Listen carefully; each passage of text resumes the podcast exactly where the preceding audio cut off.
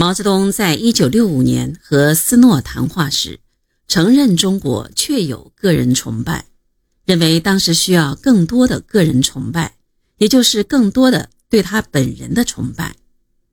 那时，斯诺并不完全理解毛泽东这番话的全部含义。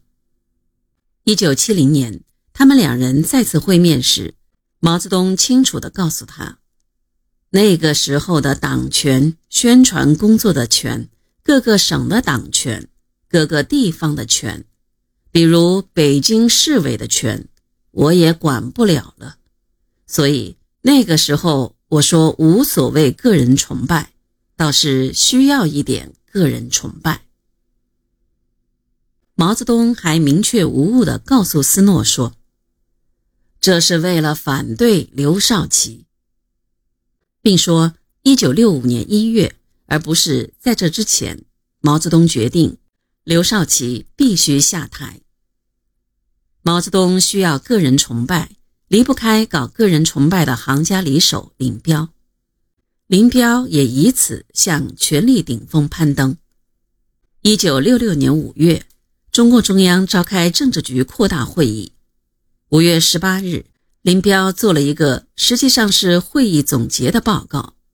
在三个小时的讲话中，用大量篇幅鼓吹对毛泽东的个人崇拜。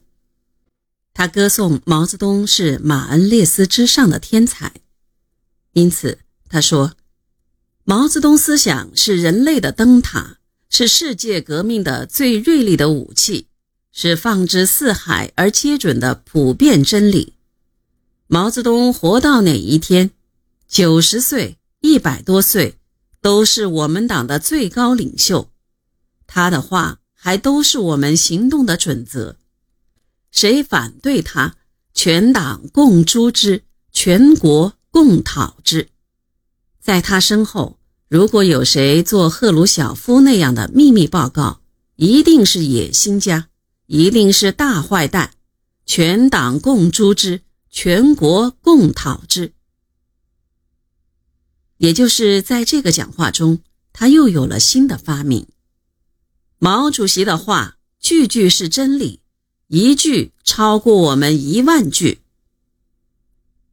文化大革命中狂热的造神运动由此发端。八月十八日，毛泽东第一次在天安门城楼上接见来自全国各地的红卫兵。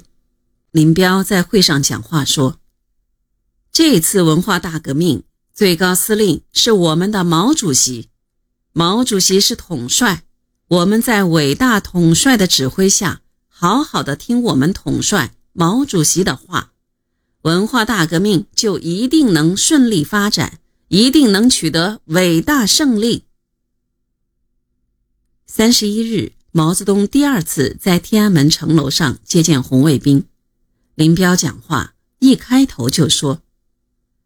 我代表我们伟大的导师、伟大的领袖、伟大的统帅、伟大的舵手毛主席，向各地来的同学问好，向大家问好。四个伟大第一次经权威之口表达出来，以后便带上了灵迹烙印，在全国广泛流传。